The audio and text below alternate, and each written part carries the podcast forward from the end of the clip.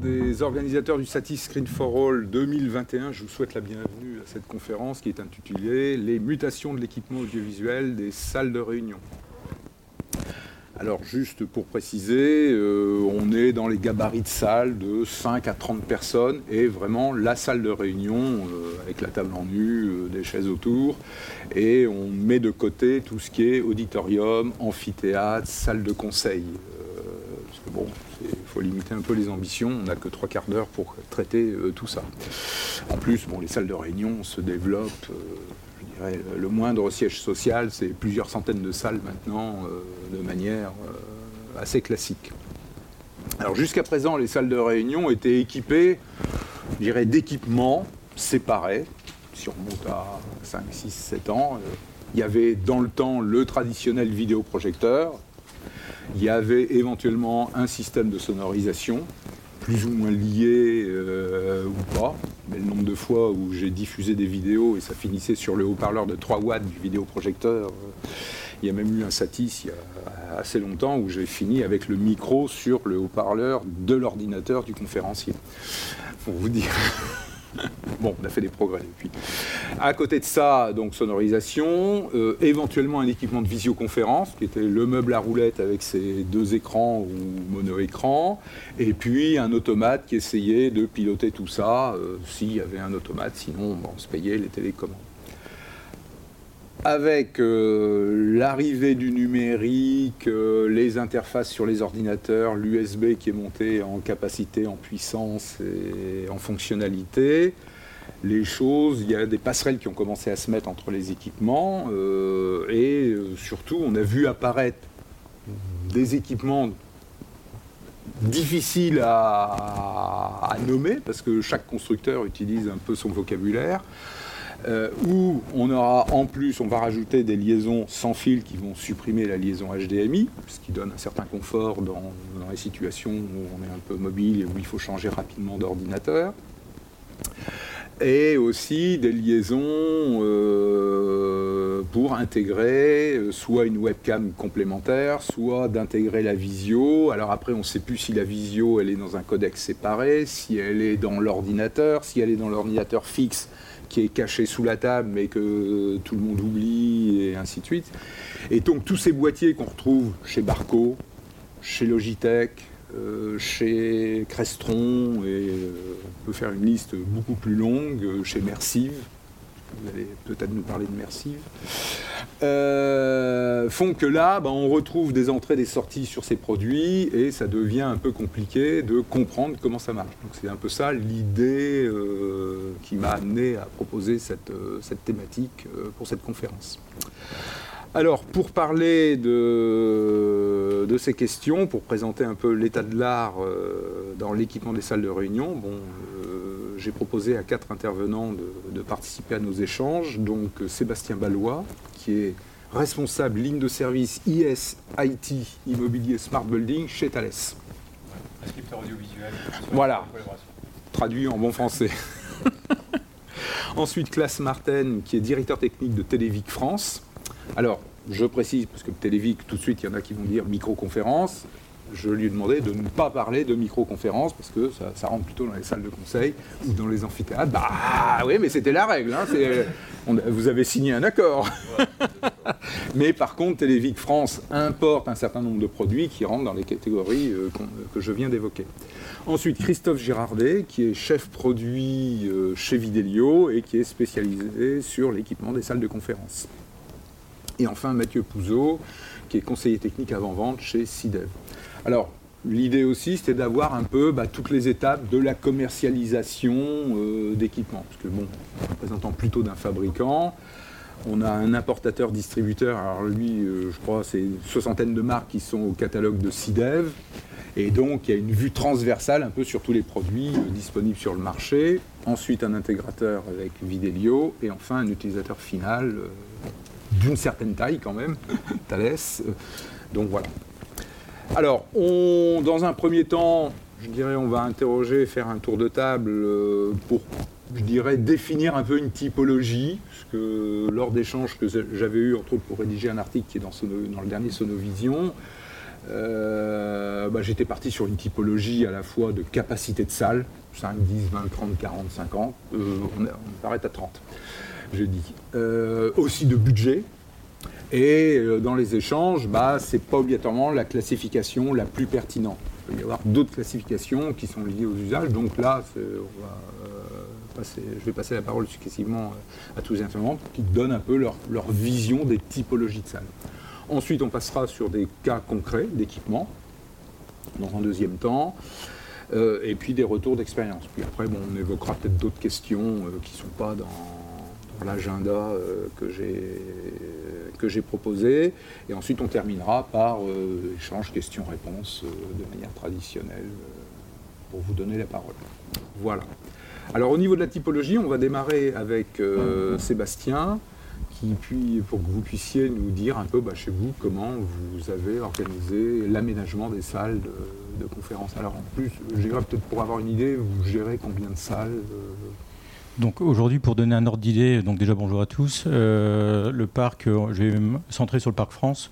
On est aux alentours de 3700 salles euh, qui sont sur des salles réservables ou non réservables. donc c'est un groupe de 80 personnes à on a beaucoup de décisions qui sont prises en région et on a besoin d'avoir une, continuité de, qualité et d'expérience sur les différents espaces. Donc on a deux grandes typologies, des salles non réservables, plutôt pour des réunions improvisées, des points de synchronisation et des salles réservables, synchronisées avec la messagerie, qui ont en général un peu plus d'équipement audiovisuel euh, de manière traditionnelle.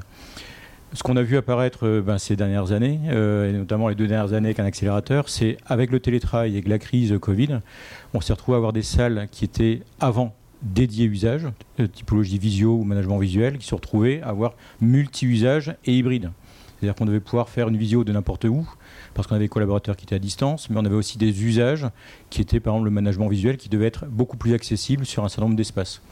Et donc par rapport à la question quelles sont les typologies d'espaces, on a des salles plutôt moins de 5 personnes, qui sont souvent les réunions improvisées, des salles 6, 7 et 10-12 personnes qui peuvent être dédiées ou pas sur un usage.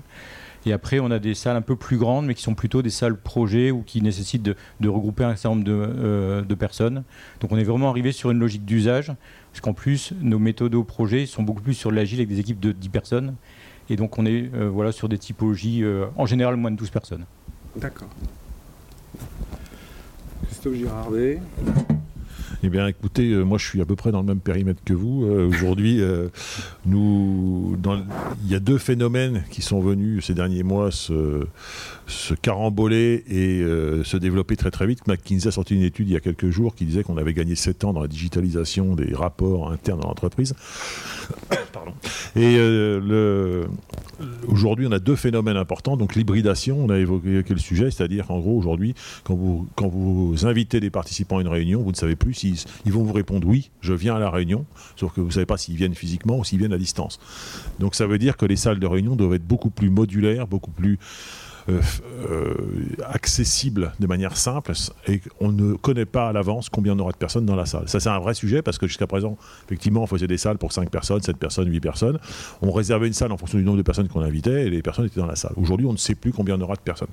Donc, euh, on a des salles très modulaires avec beaucoup d'équipements mobiles, des tables mobiles, des, chaises mobiles, ça c'est un peu plus normal, mais la capacité à faire évoluer la salle en fonction de l'usage.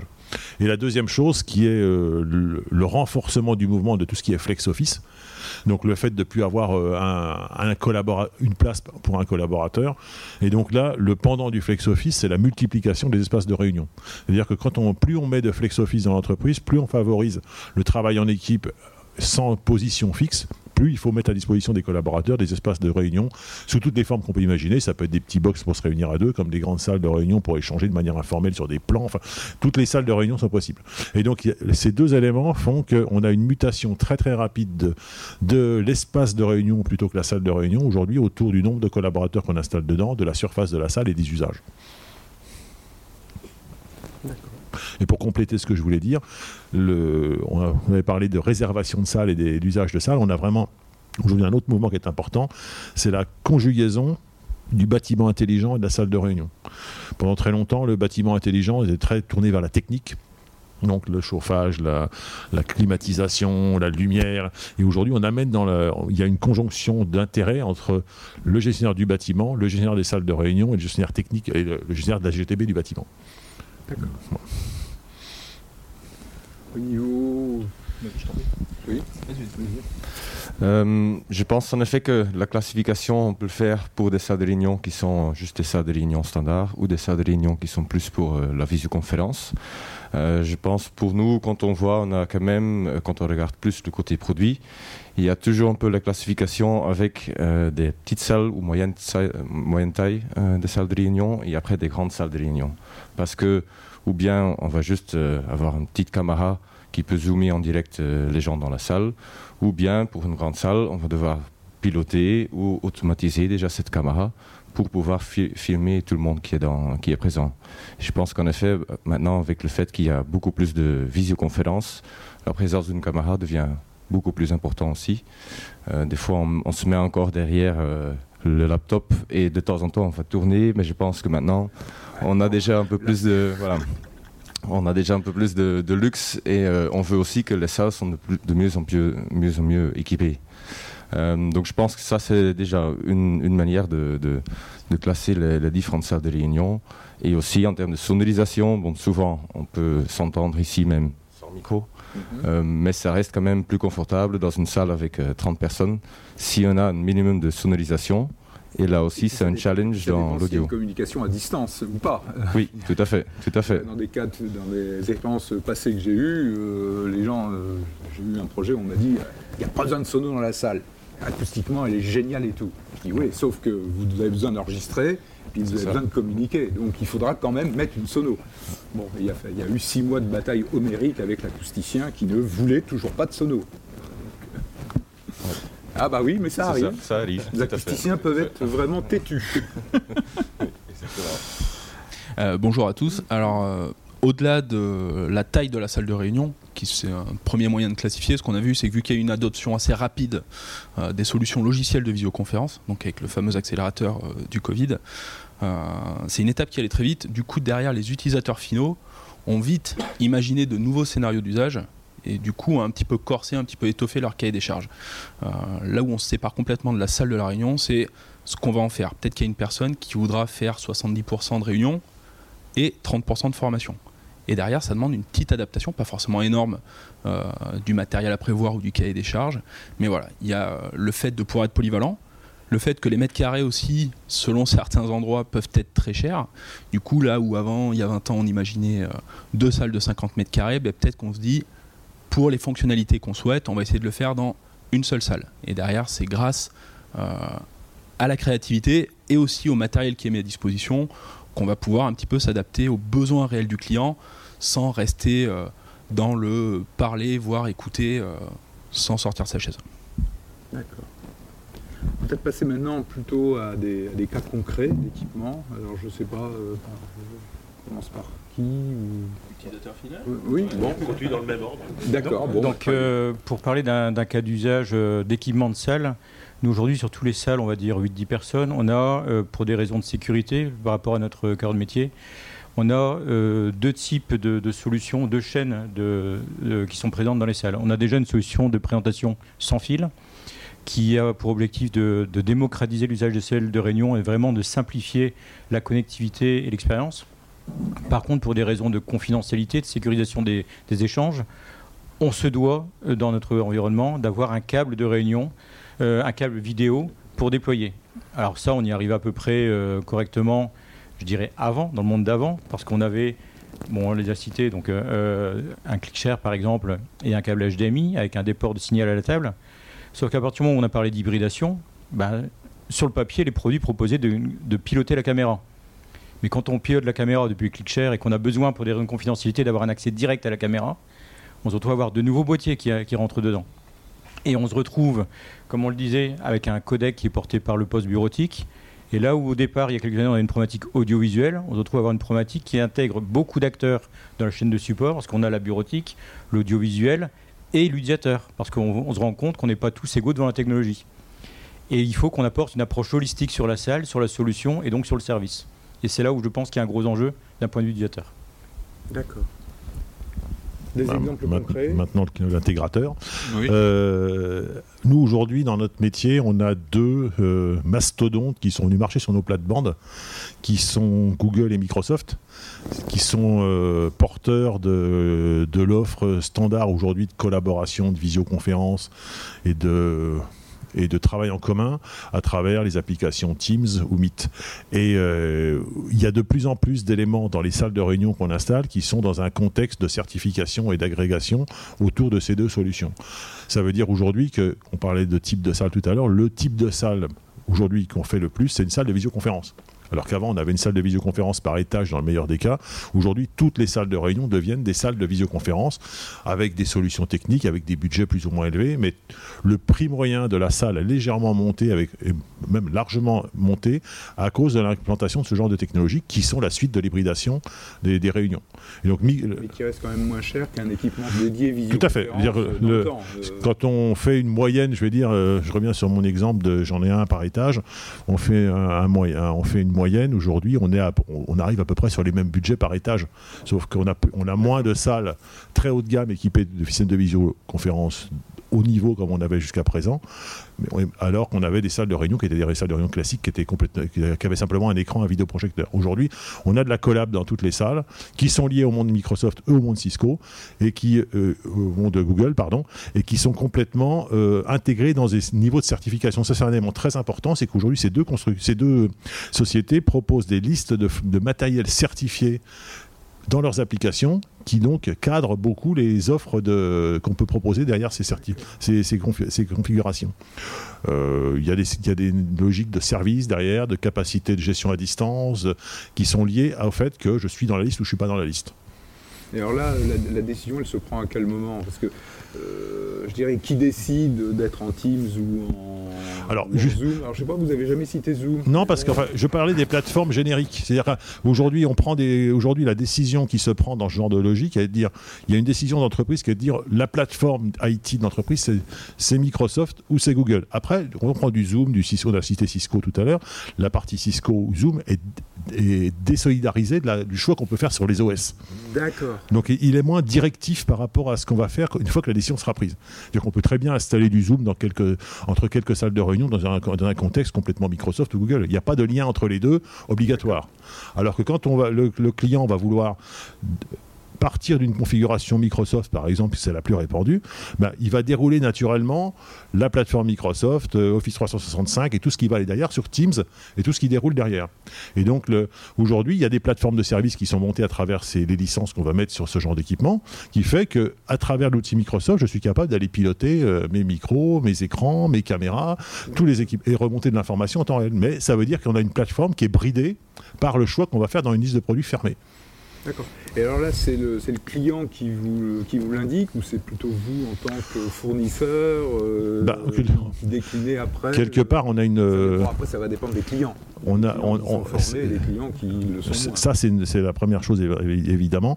Et on a, on a un rôle de co-création, je vais dire, avec le client, dans la mesure où le client arrive avec sa, ses prérequis de plateforme, ses besoins d'usage, et nous, en, en face, on a des solutions techniques à mettre en œuvre pour pouvoir respecter sa demande. C'est-à-dire que le client qui nous dit je veux par exemple du Microsoft, mais j'ai pas obligatoirement une, volonté précise de gestion de mes services à travers Microsoft, on peut mettre à peu près tous les produits traditionnels parce qu'il n'y a pas cette, cette euh, interopérabilité liée à la certification. Alors que si le client nous dit aujourd'hui je veux mettre du Microsoft dans mes, j'ai du Microsoft, j'ai du Teams Microsoft et je veux que l'ensemble de ces périmètres soit généré, soit géré par euh, un contrat de service global avec quelqu'un en face d'une console qui gère l'ensemble de mon périmètre, je suis dans une logique de certification de l'ensemble de la config.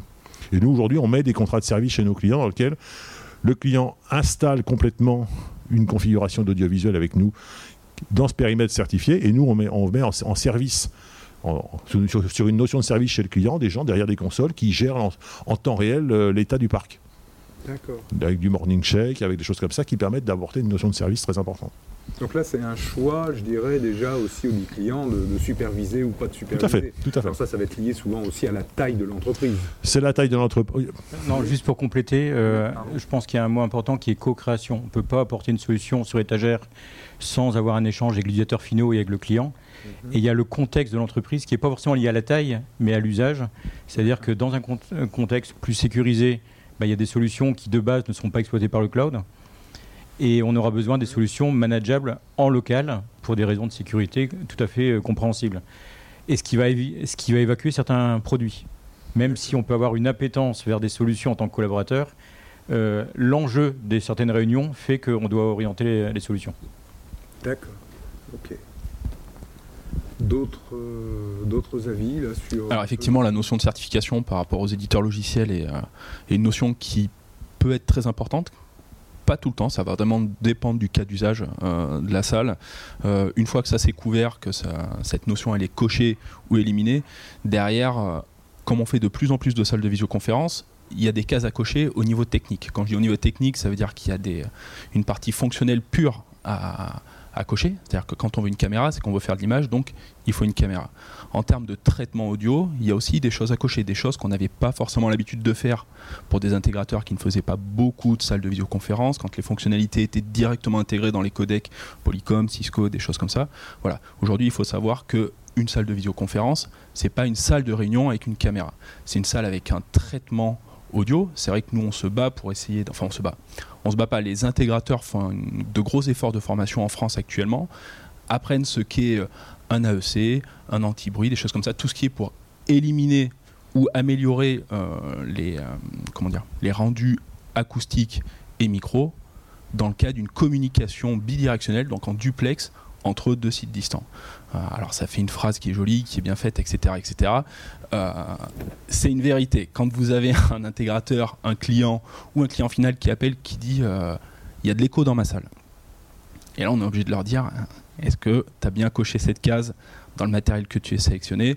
Non. Bon, on va reprendre un petit peu depuis le début, on va essayer d'adapter sa solution, etc., etc. Mais voilà, en termes de fonctionnalité et en termes de performance, on a des nouveaux besoins, euh, des choses que tout le monde n'avait pas l'habitude de mettre en place et qui, doivent être apprises euh, rapidement. Au moins aussi rapidement que le besoin de l'utilisateur final.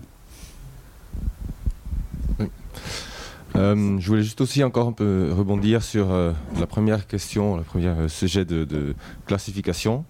Je pense aussi dans beaucoup de nos discussions, il y a aussi une notion de confort qu'on veut avoir dans une salle de visio. Je pense que le confort, ce qu'on veut atteindre, ça fait aussi partie de, de nos choix techniques qu'on va faire pour quel produit, quelle solution, etc.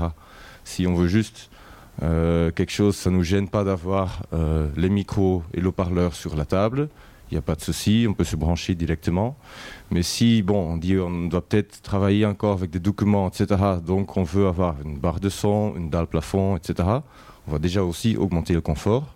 Après, maintenant avec le ClickShare euh, conférence ou avec euh, la solution Solstice conférence d'immersive, on peut le faire tout en sans fil. Donc là, on augmente encore le confort. Et euh, je pense que ça, c'est aussi une notion qui est importante dans le choix des produits euh, pour le client.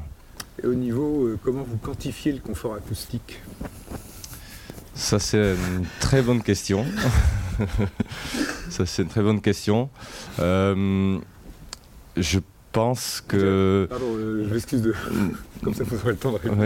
Je dirais avoir une mauvaise salle, ça, on sait tous ce que c'est, une mauvaise salle, mais comment être sûr qu'on aura une bonne salle au moment où on définit. euh, Oui, oui, allez-y. C'est c'est vrai que c'est assez subjectif. Alors, on- certaines personnes nous disent on va regarder le RT60 de la salle.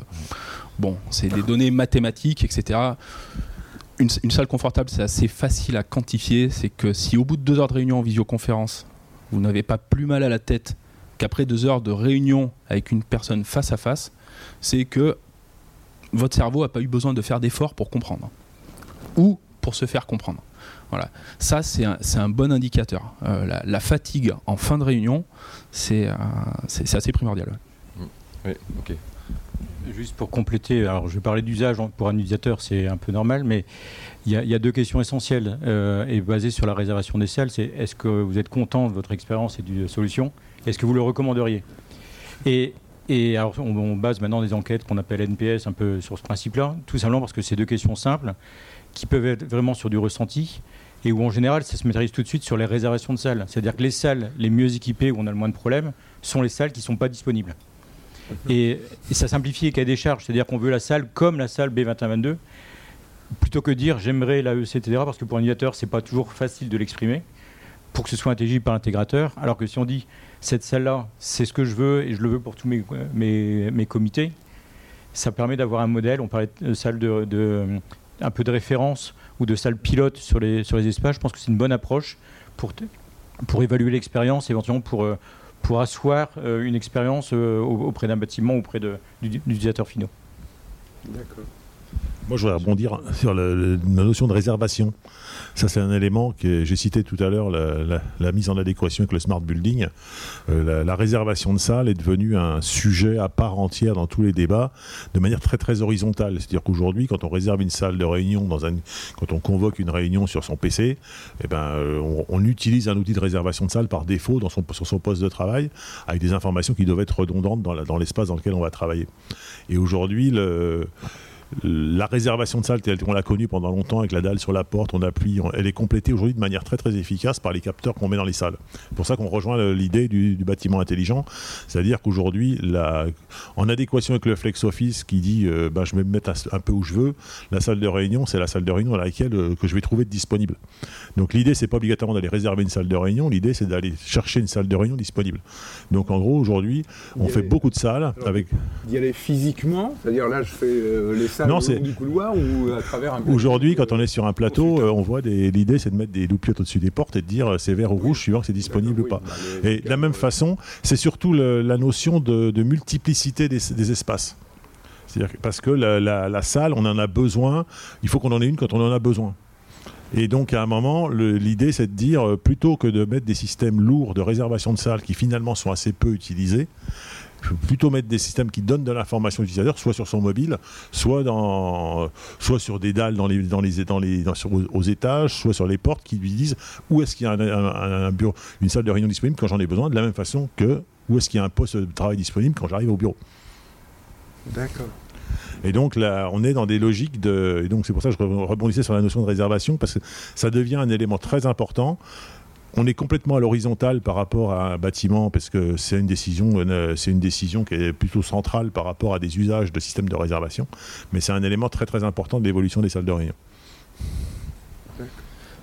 Je pense même les équipements audiovisuels qu'on met maintenant dans les salles de réunion peuvent aider la réservation de salles parce que maintenant de plus en plus les micros dans la salle peuvent détecter aussi s'il y a quelqu'un qui est présent ou pas. Donc ça peut donner aussi des indications pour euh, le système ou le, le- le bâtiment intelligent de s'intégrer avec Alors, ça. là, j'ai une petite- avec les caméras. J'ai une petite pique à envoyer à tous les constructeurs d'audiovisuels. Euh, Tout le monde nous parle de- d'un- d'équipements intelligents qui remontent des datas, des choses comme ça. Dès qu'on creuse un petit peu, euh, bon, on n'a pas beaucoup d'informations. Donc, il y, a, y y des plateformes, il y a des plateformes de gestion de, de data qui sont euh, liées à des formes de toutes sortes de capteurs. Aujourd'hui, on utilise très très peu les capteurs qui sont intégrés au système, que ce soit des micros, des caméras ou des écrans, parce qu'aujourd'hui, c'est très très peu renseigné chez, tous les constructeurs audiovisuels, dans la mesure où c'est quelque chose d'un peu gadget aujourd'hui, à l'instant T.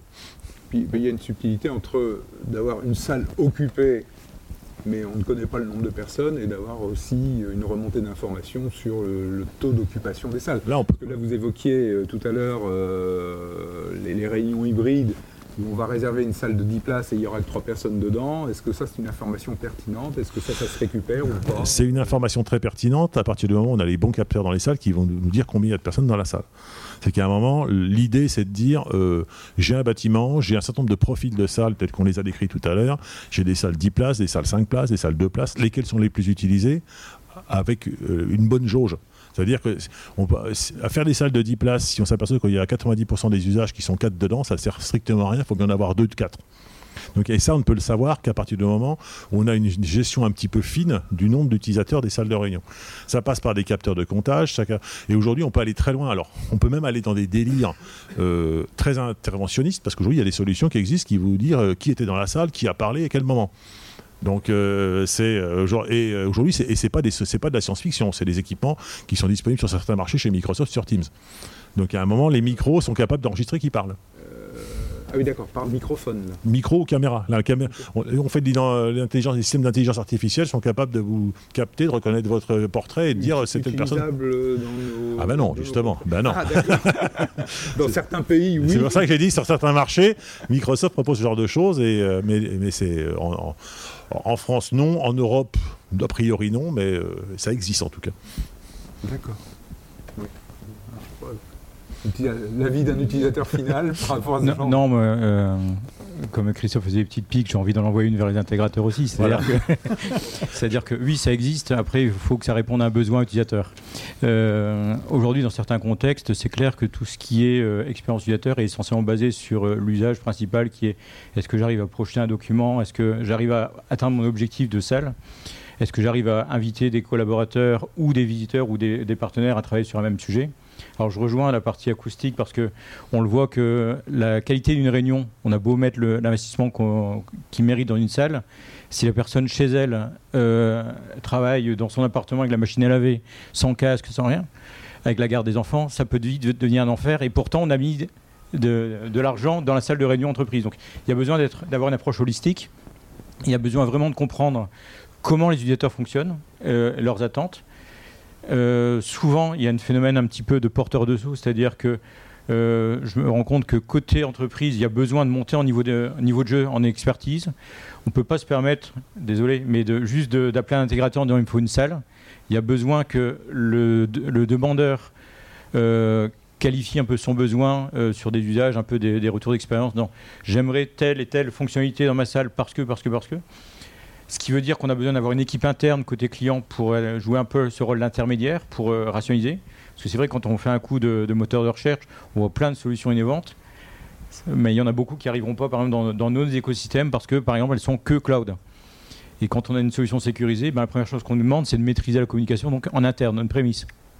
Si les solutions de management n'existent pas en prémisse, ben, la solution n'existera pas dans, dans, nos, dans nos sociétés. Euh, par contre, il y, a une vraie évolution sur les usages où, en effet, euh, là où on avait besoin beaucoup de produits audiovisuels pour euh, améliorer la collaboration, aujourd'hui, il y a beaucoup de solutions, y compris bureautiques, on parlait de Microsoft, mais qui ont simplifié l'usage. Avant, on avait un tableau blanc et on avait la problématique de filmer le tableau blanc. Maintenant, c'est intégré dans le logiciel. On se pose la question comment on partage le tableau blanc sur l'écran. Donc, il y a beaucoup de choses qui ont amélioré. Je pense qu'on est au début de l'histoire parce que les produits se sont améliorés. Le support et pas toujours pris en compte lors des choix. Parce que quand on demande de faire intervenir un intégrateur sur une salle qu'il n'a pas conçue, on peut avoir de longues discussions. Euh, et quand on dit à l'utilisateur, ben, connecte le câble euh, en donnant un nom barbare HDMI, alors que c'est pas un spécialiste, ça peut prêter à sourire, mais de temps en temps, on voit des configurations sur le poste où bizarrement le câble USB rentre bien et ça marche pas. Bah oui, c'est pas le câble HDMI dont on parlait. Donc, donc il y a besoin d'avoir un accompagnement très fort et cet accompagnement est local à l'entreprise. C'est-à-dire qu'on a besoin d'avoir une formation des demandeurs, des utilisateurs, et il y a une vraie question de qui porte ces responsabilités-là. Est-ce que c'est le constructeur par la documentation qui va mettre en œuvre? Est-ce que c'est l'intégrateur par rapport au service qu'il a proposé Ou est-ce que l'utilisateur final qui s'est un peu intéressé ou qui est accompagné pour monter son niveau de compréhension? Voilà. Euh, une, autre, une, autre, question que je voudrais aborder, c'est euh, l'usage du, du, Alors, je ne sais jamais le dire en anglais, du Bring Your Own Device, du biode. Du biode. biode. Ouais, mais je sais pas. Avec le Y, ça va pas, je trouve. Alors, est-ce que c'est, euh, je dirais, quelque chose qui est plutôt mis en avant dans les entreprises ou chez vos clients et autres, ou est-ce qu'au contraire, on est plutôt sur d'autres systèmes? On a plusieurs critères sur le sujet. Le premier, c'est que d'abord, on fait beaucoup plus de salles en mode biode qu'en mode, je natif avec un système de visioconférence quel qu'il soit à l'intérieur de la salle. Déjà d'abord pour une question de coût parce que c'est quand même beaucoup moins cher. Donc les clients multiplient les salles on est dans une phase de multiplication des salles, donc le budget est une phase importante quand on le multiplie par X. La deuxième chose, et ça c'est un élément très très important, c'est qu'une salle biode, n'importe qui peut se l'installer. Installer une salle dans un contexte de visioconférence, quelle que soit la technologie qu'on met derrière, il y a besoin de l'IT qui coche sa case, la sécurité qui coche sa case. En général, il y a un choix qui est fait, mais la démarche pour accéder à sa propre salle en suivant les process internes peut être longue, compliquée et chère. Alors qu'une salle biode, j'appelle mon intégrateur, je lui fais installer une caméra au-dessus de mon écran, un petit boîtier sans fil ou même pas, et j'amène mon PC, je fais ma visio tout seul. Donc ça veut dire qu'aujourd'hui, je suis un, utilisateur isolé sur un site, j'ai rien besoin de demander à qui que ce soit pour m'installer ma propre salle.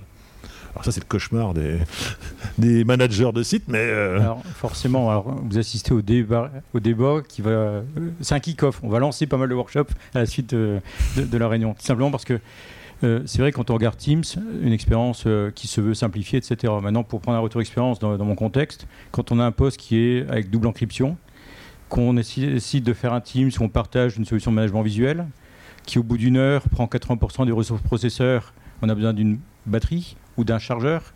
Si on a simplifié la salle au maximum et qu'on a des câbles qui s'alimentent par l'USB-C ah, mais qui n'intègrent pas la charge, ben on se retrouve à avoir une problématique qui est très très large. Et la seule solution, c'est d'avoir vraiment une, une réflexion sur l'ensemble du use case. Et par exemple, de type de réunion, est-ce que c'est des visios ou des comités qui vont durer plus d'une heure? Parce que si on doit intégrer des docs qui intègrent la charge, sachant que les docs ne sont pas toujours audiovisuels, ils peuvent être bureautiques parce qu'ils Les sont docs très... euh, DOCK, hein. Euh, Voilà, les docs de, Pas- pas DOCK. doc euh, Word. Euh, oui, tout à fait. Donc, donc une station d'accueil qui intègre le réseau, la charge, l'audiovisuel, enfin la, la visio et, et le partage d'écran. Ben, le coût de la salle n'est pas du tout le même et le support n'est pas le même non plus parce que les acteurs qui vont intervenir pour accompagner l'utilisateur, c'est pas du tout les mêmes. Si on a un simple câble USB-C, sous couvert que le PC le supporte, euh, ben, ça, ça peut simplifier l'expérience. Par contre, si- euh, et sur l'île de France, ça peut être assez vite déployé.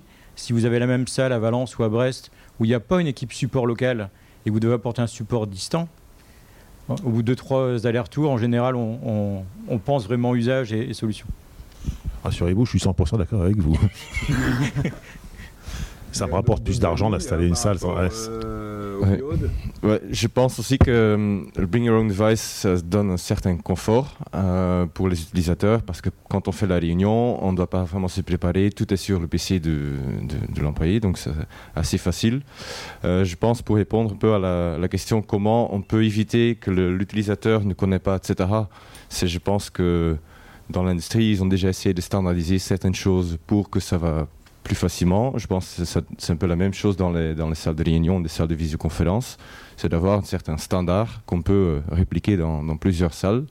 Mais c'est vrai qu'avec tout ce qui est USB, on a le USB-C, on a le USB normal, euh, aussi certaines longueurs de câbles, etc.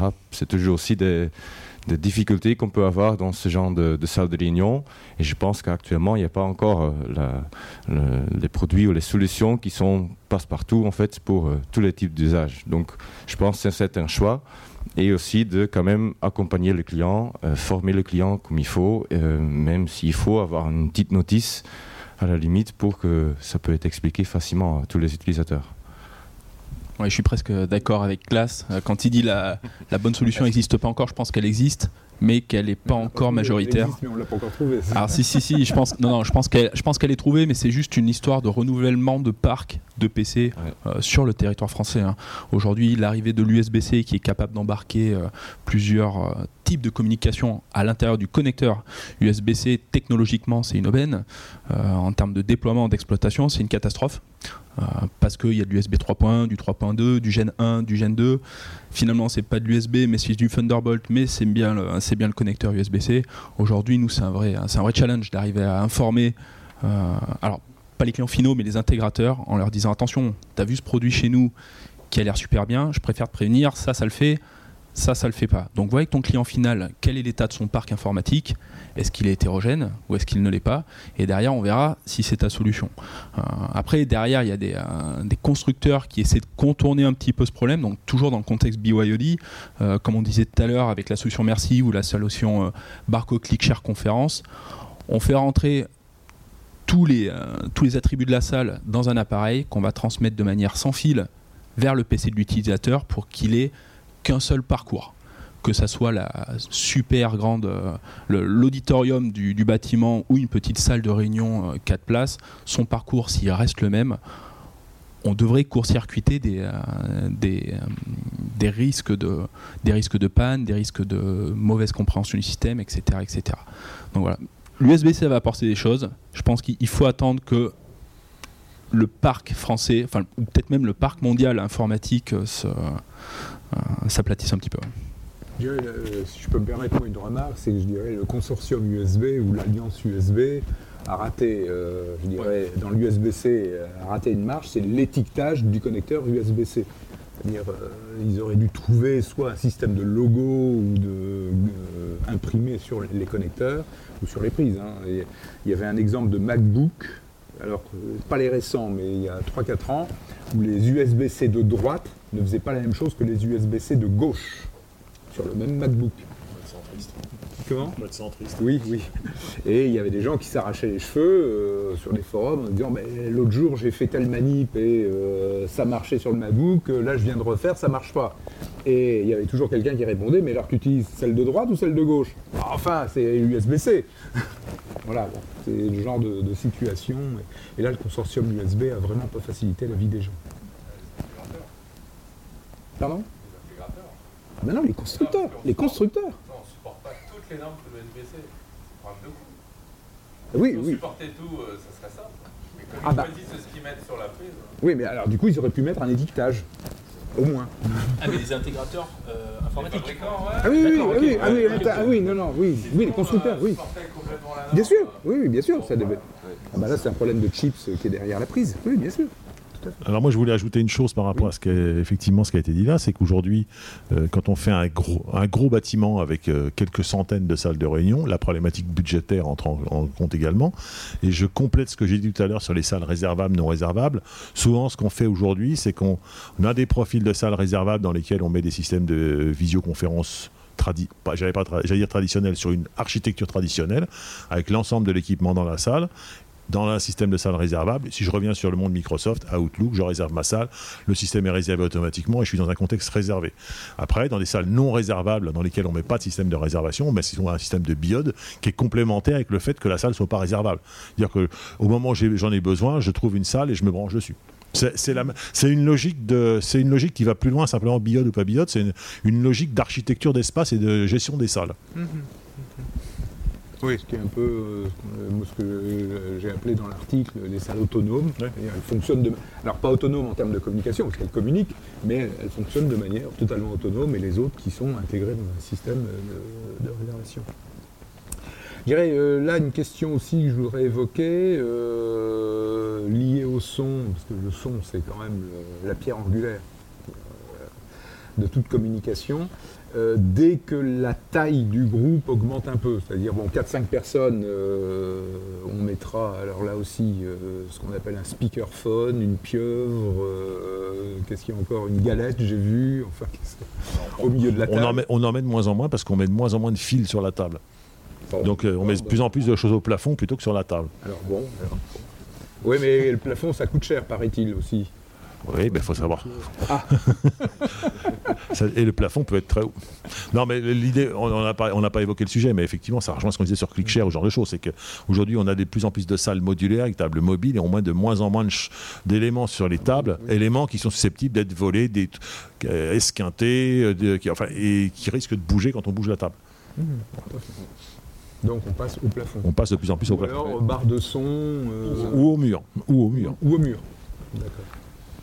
Euh, ouais, je trouve qu'en fait, finalement, pour euh, euh, le sujet de audio, très souvent, je pense que dans la conception d'une salle de visioconférence, ce que les gens oublient, c'est en effet cette qualité de son et c'est aussi une caractéristique qui est liée à 100% à la salle.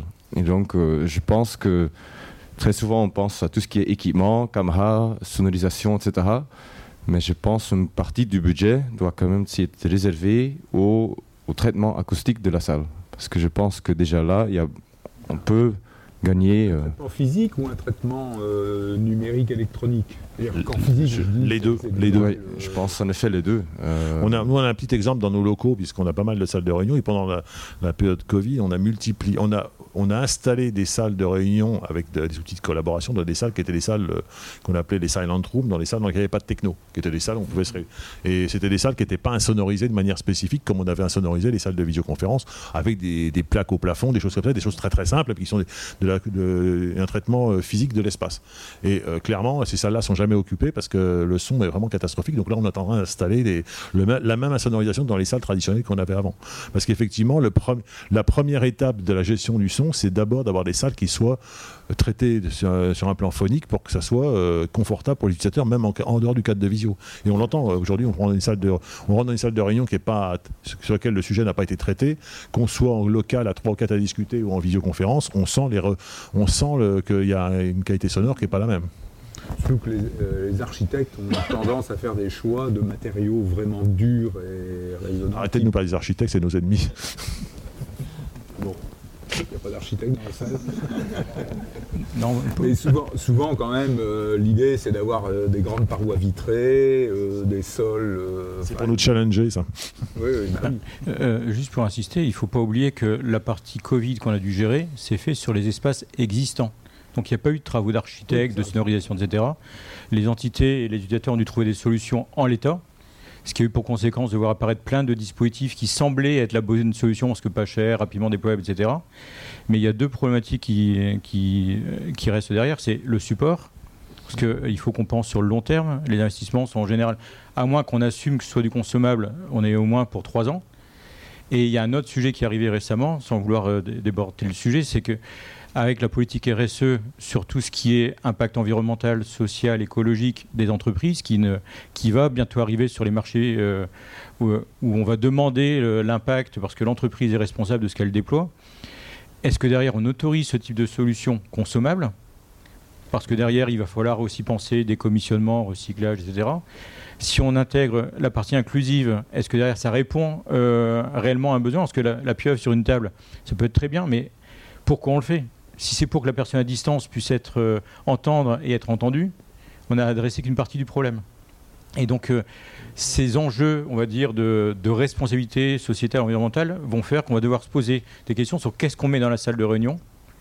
Et là où avant on aurait dit, ben, et on a plein de solutions qui permettent d'avoir l'expérience, ben, peut-être qu'on va devoir se reposer la question en disant ben, on va mettre un peu moins d'équipement pour jouer entre euh, un compromis euh, audio versus euh, engagement sociétal sur les. Ouais, sur nous, les on a pas mal d'exemples à ce sujet-là, d'équipements qui ont été installés par nous ou par d'autres pendant effectivement cette période, qui sont en ce moment en train d'être upgradés. Parce qu'effectivement, la solution, euh, et je pense à du biode particulièrement, euh, ben, en- dans l'urgence, ça a été fait euh, d'une certaine façon, avec des problématiques effectivement architecturales et des problématiques techniques qui n'ont pas été gérées de manière immédiate parce qu'il fallait faire au plus vite, et maintenant qui sont reprises pour franchir un cap dans l'usage, franchir un cap dans le confort des utilisateurs et dans l'acceptabilité de la technologie. Euh, une autre question, parce que ça, ça, ça émerge dans les documentations de certains constructeurs, euh, je dirais, qu'en est-il de l'IA Ah bah, comme aide ou comme assistance euh, pour S'il y a- améliorer la communication? Si vous n'avez pas d'IA dans le nom de votre produit, vous êtes has-been aujourd'hui. Bon, ça c'est une première réponse. Bon. Non, non, effectivement, il y a- on, nous, on nous met l'IA à toutes les sauces sans vraiment qu'on sache vraiment ce qu'il y a derrière. Donc euh, c'est un appel au peuple, dans la salle et dans l'assistance et dans le, le panel. euh, Qu'est-ce qu'il y a derrière l'IA dans tous ces technos? Euh, alors, quand l'IA n'est pas euh, liée au cloud, bah, ça peut, elle peut avoir une chance d'exister au sein de grands comptes, Mhm. euh, mais ça peut avoir un bénéfice. Parce que quand on a des caméras qui font du speaker tracking et qui ne savent pas reconnaître des visages avec un masque, bah, l'IA peut aider dans certains cas.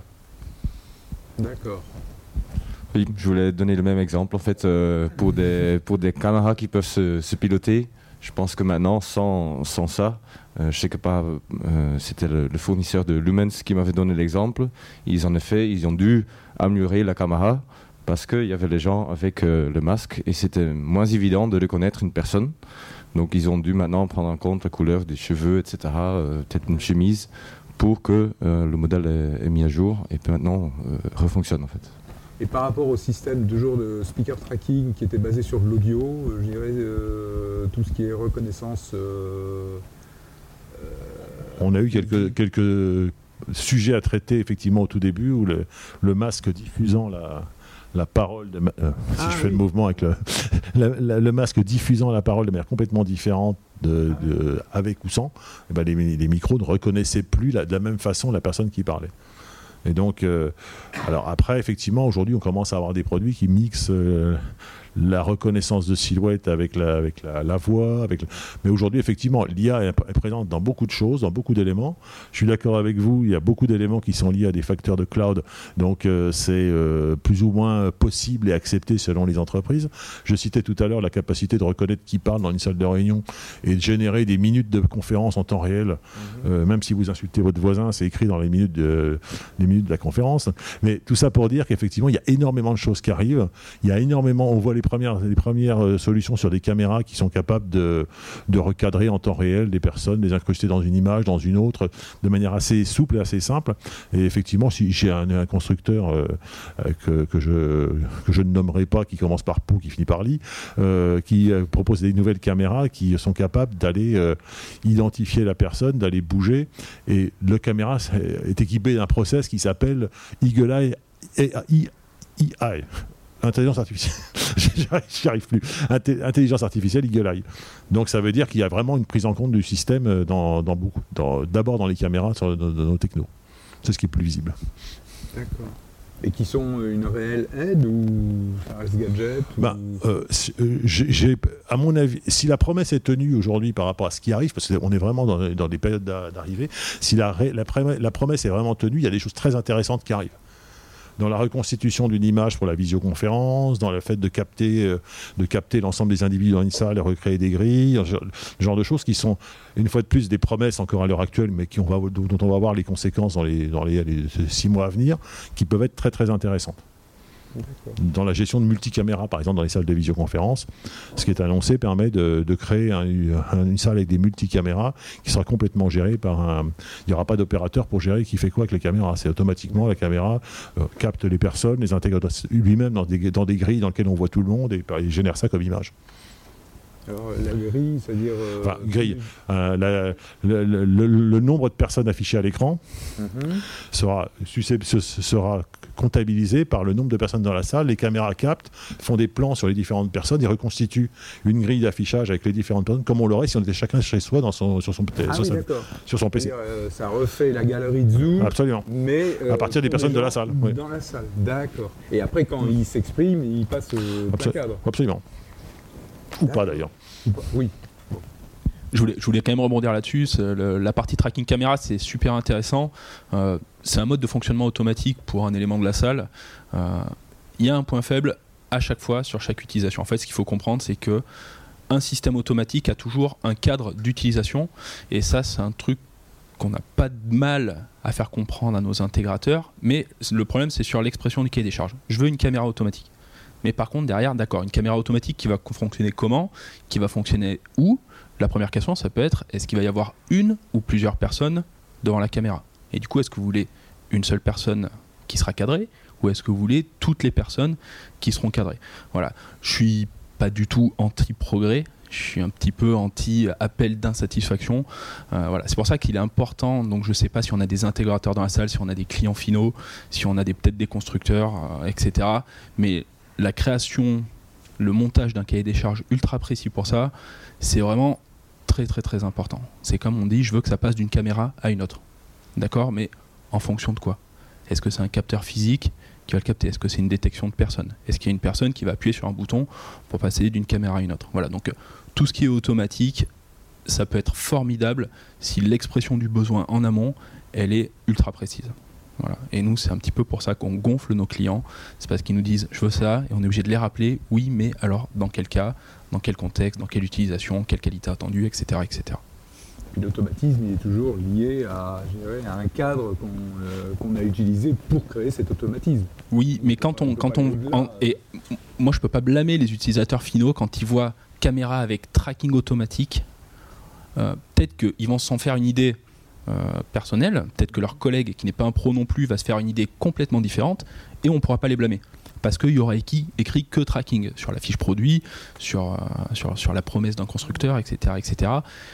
Et du coup, il faut essayer d'aller un petit peu plus loin. C'est le, métier des intégrateurs qui le font très bien. hein. C'est-à-dire d'aller euh, vraiment euh, gratter l'info pour que derrière, il n'y ait pas le, coup de téléphone qui est, qui est pas plaisant. Voilà. Donc il y a C'est le attention. quotidien de l'intégrateur. Alors juste. Et dans le monde réel, euh, beaucoup de caméras qui ont été installées avec une notion de, de tracking finissent souvent comme un plan fixe de la salle et euh, sont rarement utilisées avec toutes leurs caractéristiques de tracking. On arrive bientôt à la fin de l'heure prévue pour euh, cette conférence. Est-ce qu'il y a des questions euh, parmi vous? Euh, On n'a pas parlé d'écran, on n'a pas parlé d'affichage. euh, Oui, bah, Je vais simplement dire un mot sur le sujet. Euh, L'écran a été longtemps une variable d'ajustement monétaire sur le prix des salles. Aujourd'hui, le, prix de l'écran a beaucoup baissé. Et aujourd'hui, on met des écrans de plus en plus grands dans les salles parce que ça apporte beaucoup plus de confort aux utilisateurs. Clairement, aujourd'hui, euh, quand, on fait du- quand on fait du Teams ou du Zoom ou du Google, le partage de documents est un sujet qui arrive très vite dans la, dans réunion. Et euh, là où on mettait par exemple deux écrans, euh, un pour les datas, un pour le correspondant, maintenant on a tendance à mettre plutôt un seul écran plus grand, parce que quoi qu'il arrive, les datas sont plus grandes sur un grand écran. Et donc on est, euh, la taille des écrans est en train de monter assez vite. Aujourd'hui la norme c'est plutôt 55 pouces minimum dans les salles. Jusqu'à aujourd'hui on commence à faire pas mal de salles de réunion avec des écrans LED des tailles, euh, des tailles de base, euh, 136 pouces, euh, en- entre 100 et 150 pouces en gros, qui sont des écrans qui permettent de faire des salles de réunion euh, jusqu'à. ouais, on est dans le haut du panier par rapport à ce qu'on a évoqué sur les 30 personnes, mais le, le prix des écrans étant ce qu'il est, la volonté d'avoir des écrans de plus en plus grands parce qu'il y a de plus en plus de choses écrites dessus, euh, ben, euh, c'est un élément important du choix de la, déci- de la décision. et la résolution de l'écran? La résolution de l'écran, euh, par défaut, la plupart des écrans maintenant sont 4K parce que les dalles, euh, quand on écrans, sont des écrans de télé euh, et que c'est des écrans de 4K. Euh, Aujourd'hui, la, réalité du monde, on est plutôt sur du Full HD dans l'usage que sur de la 4K. Mais là, on est. la, résolution n'est pas vraiment un argument euh, technique sur les choix parce que finalement, euh, on revient sur ce qu'on disait sur les gammes de PC. euh, tout le monde fait à peu près du Full HD, du Full HD et autour du Full HD avec son PC. En montant plus loin, c'est un peu, ça devient plus vite compliqué. Donc on est plutôt sur, des- écrans, des usages simples. Non Pas d'autres questions? Ça a répondu à toutes vos préoccupations. Bon, je constate que bon, ça bouge encore beaucoup. Ah Oui, alors, oui, normalement on amène le micro, paraît-il. Puisque les usages sont hybrides, pourquoi euh, pas passer, pas donner un micro, une caméra à chacun, et pour le retour, un casque et un moniteur? Non, mais on est tous, enfin, la salle, on est soit plusieurs, soit chacun, mais il faut se regrouper. Donc là, on a toujours des problèmes de tracking, de suivi, de prise de son, de moniteur, d'équipement, de formation, de réseau.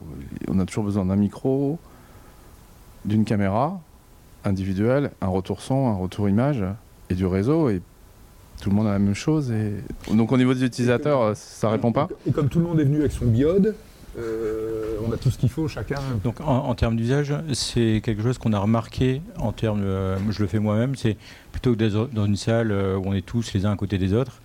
avant, on avait un organisateur, on en a parlé un petit peu, qui organisait les moyens de la réunion. Il organisait la réunion, etc. Aujourd'hui, on est plutôt sur, j'ouvre un, un pont visio et chacun se connecte de où il est, voire se réserve une salle pour accéder. Donc, on a vu certaines réunions d'équipe où bah, on était tous en présentiel sur le site, mais chacun dans des espaces différents. Euh, on a parlé beaucoup de salles de réunion, mais aussi d'autres espaces qui arrivent beaucoup, euh, table haute, ben, quand on est là, ou euh, canapé, enfin des espaces un peu diversifiés pour travailler, où les gens se connectaient avec leur propre équipement. Par contre, aujourd'hui, on a quand même une grande majorité du temps, enfin, en tout cas dans mon contexte, où on est derrière un écran, et la, solu- la solution casque n'est pas idéale non plus, parce que une réunion dans la journée, ça peut aller. 80% du temps en visio, le casque, on cherche une salle de réunion pour, pour, pour enlever le masque, respirer. Et il y a le réseau derrière. C'est au plus on a de personnes qui, s'y connectent à la réunion depuis leur PC, ben, au plus il y a un impact sur la bande passante et sur le- les solutions. euh.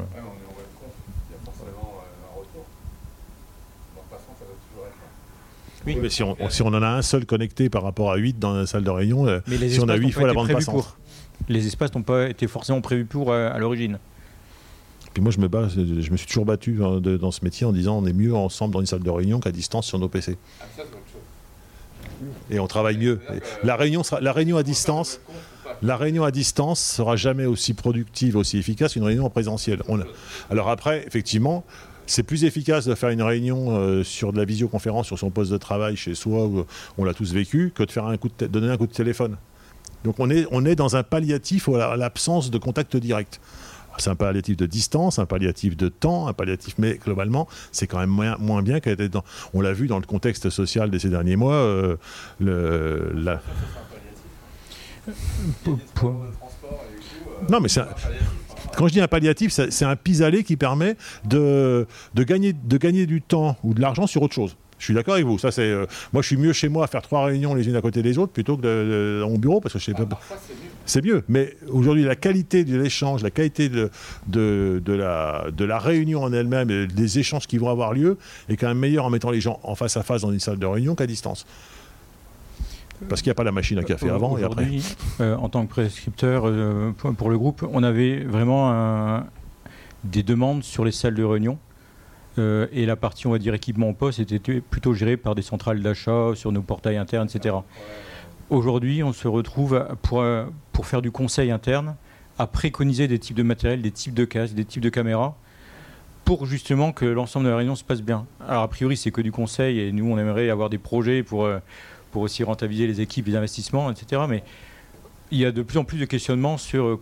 euh, c'est un peu l'appel à un ami en disant mais qu'est-ce que je peux avoir pour euh, un casque qui me fatigue pas, qui, qui me met pas en mode vanille fraise avec une oreille rouge. euh.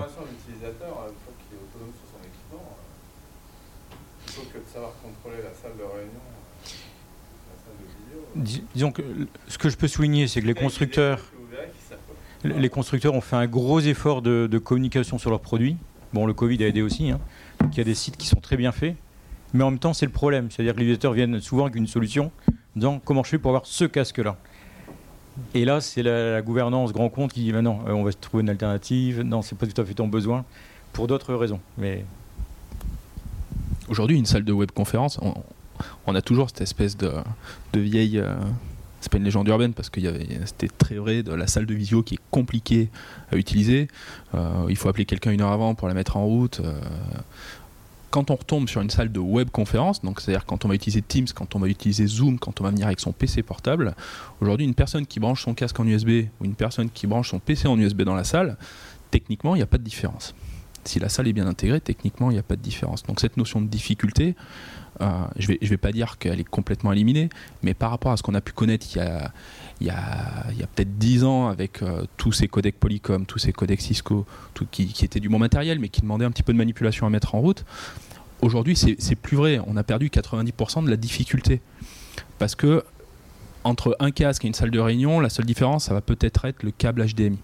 D'accord? Après, il faut que la salle soit fiable. Ça, c'est une autre problématique. C'est pas un problème de- d'ergonomie, de, difficulté utilisateur.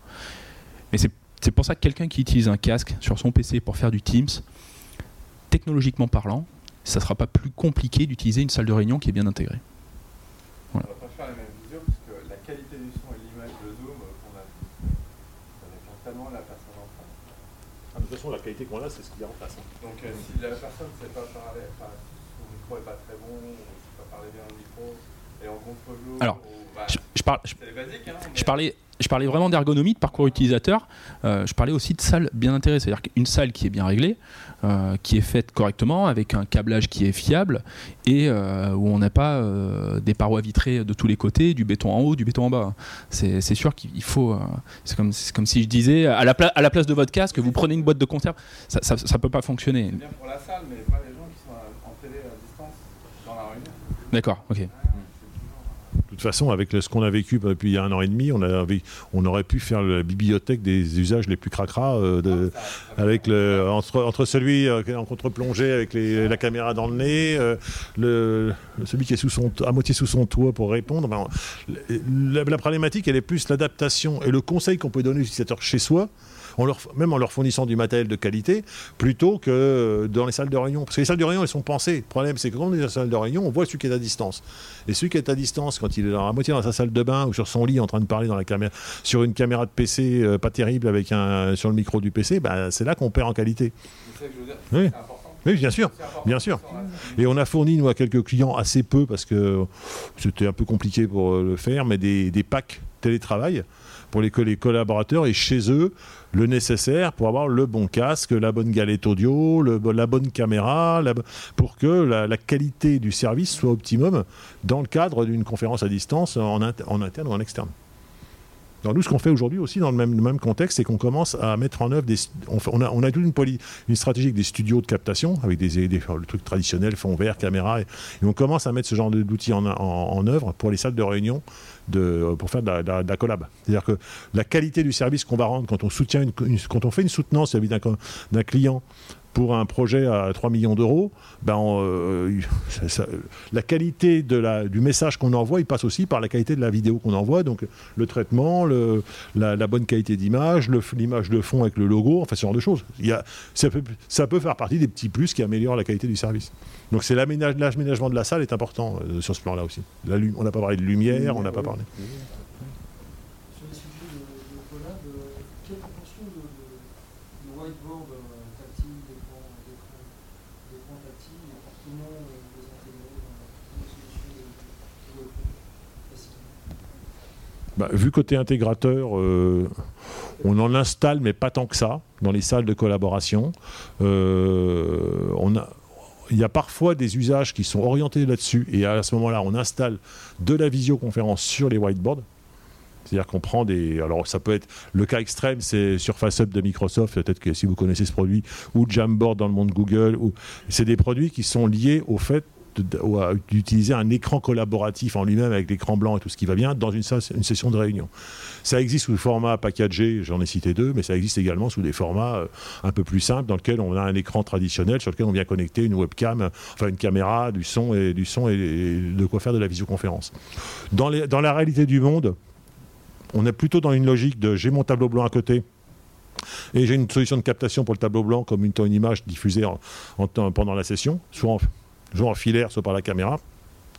Plutôt que. Blanc, euh, Ah oui, le- paperboard traditionnel. euh, Ouais, alors, à la, mode, à la mode électronique, avec, euh, si vous- certains, certains d'entre vous connaissent le flip de Samsung, par exemple, ou ce genre de choses, qui est un support visuel qu'on va utiliser pour être transmis dans la session de collaboration comme une caméra. Et donc là, on fait notre crevard sur le mur et on, fait, on envoie ça. On parlait d'intelligence artificielle tout à l'heure, il y a certains produits maintenant qui arrivent avec des, capacités de captation de tableau blanc et d'écriture automatisée pour aller capter euh, le paperboard qui est dans la salle. Mais ça fait partie des outils, ça fait partie des usages. C'est assez peu demandé parce que finalement, je pense que c'est assez peu montré et démontré.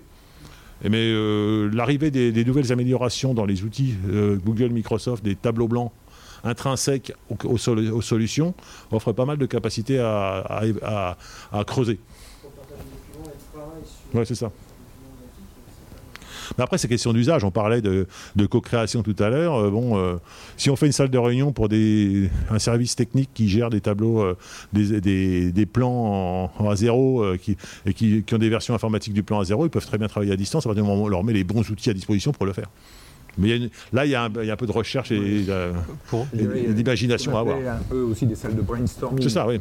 Euh, C'est c'est pas tout à fait le même usage. Pour prendre un, un retour d'expérience, donc euh, nous les bâtiments, pour prendre un plateau un peu type, on avait une grande salle, deux salles moyennes, trois salles petites, une salle visio et deux salles de collaboration, tableau blanc, enfin écran tactile, par plateau. Ça c'était le cas par exemple d'un site qu'on peut avoir sur Paris.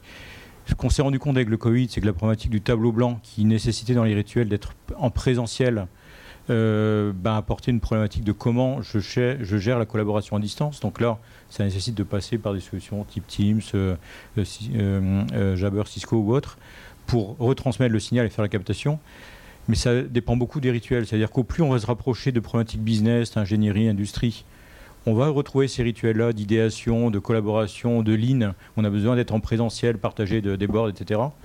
Au plus on va se retrouver sur une problématique, on va dire plus tertiaire traditionnelle, euh, il y a des solutions comme Microsoft qui ont pris un peu une part du marché en disant pour un besoin simple de dessiner sur un tableau blanc, maintenant je le fais dans Teams.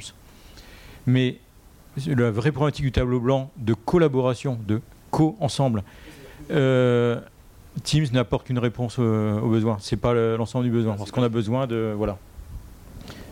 Et on est d'être à plusieurs à annoter. Après, comme on disait, les moniteurs ont bien baissé en prix, y compris sur les moniteurs tactiles. La vraie problématique, c'est que l'interface des moniteurs tactiles n'est pas exactement la même que les moniteurs traditionnels. Donc là où on a des connectiques simples, bah, c'est un peu plus compliqué sur le tactile, mais euh, notamment pour changer les sources, etc. Mais aujourd'hui, c'est plus une problématique euh, de, de produits.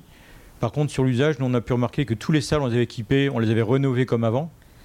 Les salles qui ont été rénovées, plus grands écrans, caméras, elles sont 100% occupées. Les salles visio, les salles de collaboration, qui nécessitaient plutôt un accompagnement humain avec un coach ou un animateur plus traditionnel, sont moins utilisées. Parce que ce présentateur et ce- cet animateur ne sont plus présents sur les sites, ils sont à distance, etc. Et donc du coup, ça marche moins bien. C'est un peu comme un amphi où il n'y aurait plus le régisseur. Bah, de base, on va un peu se délaisser de l'amphi parce qu'on sait que c'est plus compliqué à opérer. On a un peu ce syndrome-là. Ah oui.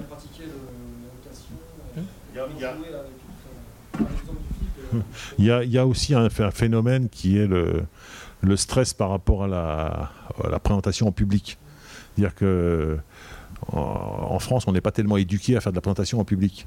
Et euh, ça veut dire qu'aujourd'hui, quand vous êtes dans un- une salle de réunion et que vous avez 10 paires d'yeux qui sont vers vous et que vous allez travailler sur un écran tactile avec une application bien particulière, si vous le faites tous les jours, vous êtes familiarisé avec votre outil, vous l'utilisez, il n'y a aucun souci. Par contre, si vous venez dans la salle de réunion une fois par trimestre pour faire une présentation au CODIR, euh, ben là, vous mouillez un peu la chemise parce que les fonctionnalités qui paraissent évidentes à celui qui vient tous les jours, pour, vous, elles sont moins évidentes. Donc il y a toute une euh, catégorie de produits. Euh, je, pourrais même étendre le sujet jusqu'au aux- au tableau interactif qu'on a déployé par milliers dans les écoles, qui sont totalement sous-exploités parce que il y a une difficulté d'appropriation de l'usage quand c'est pas un usage quotidien. Et c'est la même logique dans les salles de réunion. On, parlait de salles de réunion simples et complexes. Aujourd'hui, euh, la salle de réunion, plus vous multipliez les usages, les, les, les, automations, genre de choses, plus vous avez, quelque chose qui, sont, qui paraissent simples quand on conçoit sur le papier, qui dans l'usage du quotidien sont à la merci de la moindre. euh, je sais pas, moi j'en ai une qui est, par exemple, j'en ai une qui est gérée par un iPad. Et puis l'autre jour, je suis arrivé dans la salle, bah, l'iPad avait rebooté dans la nuit, donc il fallait remettre le mot de passe. Qui a le mot de passe de l'iPad pour piloter la salle? Alors là, grand, blanc. Et tout ça pour dire que ce qui paraît simple sur le papier à la mise en route, ah oui, un iPad c'est génial, tout le monde en a un, tout le monde sait comment ça fonctionne, je mets un- une automation dessus, euh, j'ai mes trois boutons, les trucs, jusqu'au moment où on, est, dans le, noir. Il va falloir qu'on conclue, on a déjà dépassé de 13 minutes euh, l'horaire imparti. Donc bon, plus de questions. Bien, ben merci à nos quatre intervenants et merci à vous euh, pour votre participation.